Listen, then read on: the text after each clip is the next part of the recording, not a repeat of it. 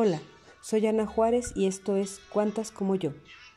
Por fin llegó diciembre, el mes más esperado por muchas personas que gustan de estas fiestas llenas de júbilo y alegría. La mayoría queremos decorar nuestro entorno con motivos navideños, el pino, el nacimiento, las luces de colores que adornan nuestras calles. Queremos compartir tiempo con nuestros familiares y amigos en reuniones como las tradicionales posadas. Este ambiente navideño hace que afloren nuestros buenos deseos de dicha, abundancia y hoy más que nunca de salud. Entramos en modo automático en el tema de los villancicos. Y nos preocupamos por los regalos, los intercambios, pero sobre todo por la cena de Nochebuena y todo el ritual que conlleva. Todas las familias tienen un menú tradicional. Cuantas como yo se preparan con anticipación para las compras de la cena. ¿Qué te gusta? Tamales, pozole, buñuelos, pavo, la pierna al horno o los romeritos, el bacalao y de postre la ensalada de manzana, el bizcocho y muchos más, dependiendo de la región en que te encuentres.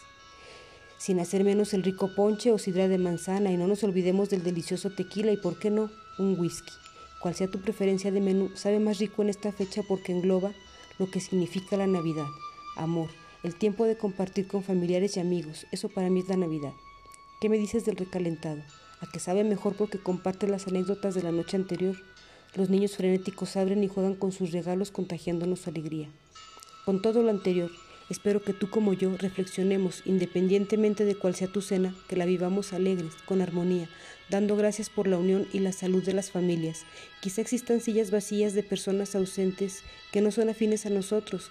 Tal vez no volvamos a ver a ese ser querido que partió dejándonos gran tristeza, pero en eso consiste la belleza de estas fechas en que los que estemos podamos celebrar y recordar que el pasado no puede ser modificado. El presente es la oportunidad que tenemos para mejorar nuestro futuro. Feliz Navidad. Que la paz reine en tu hogar hoy y siempre. Les compartiré un texto breve que leí en las redes sociales. Desconozco el autor, pero espero que sea de tu agrado. Dice así. Mucha fuerza para quienes tienen que pasar estas fechas luchando contra una enfermedad propia o de un ser querido para quienes extrañan mucho a alguien, para quienes sienten que no tienen motivos para festejar. Un abrazo grande y mucha luz de todo corazón, de cuantas como yo para todas ustedes.